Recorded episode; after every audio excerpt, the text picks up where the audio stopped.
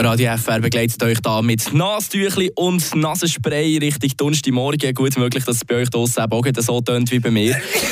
Der Wetterumschwung am Ende ein bisschen unterschätzt und schon ist man am Husten und Schnuddern, was das Zeug hält. Zum Auftakt von dieser Pfnüssel- und Grippezeit hat sich der Joel für uns ein paar von diesen Mythen unter die Lupe genommen. Eine Portion Wissen für einen starken Tag. Schlauere Tag mit Radio FR. Werden eigentlich Erkältungen durch Kälte verursacht? Ja, das tönt ja für viele plausibel. Das stimmt aber nicht.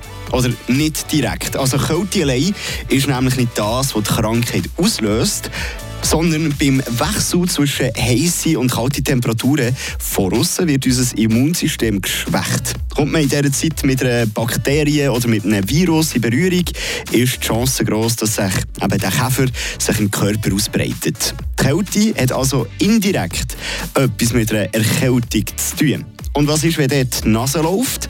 Ist rausschnitzen wirklich besser, als den Schleim wieder die Nase aufziehen? Nein. Die Schweizer äh, Krankenkasse Swika schreibt da zum Beispiel, dass beim Schnitzen viel Druck im Rachen entsteht und sich dabei die Bakterien viel besser können verbreiten und eine Entzündung können verursachen Frische Tag, der Radio FR Morgen.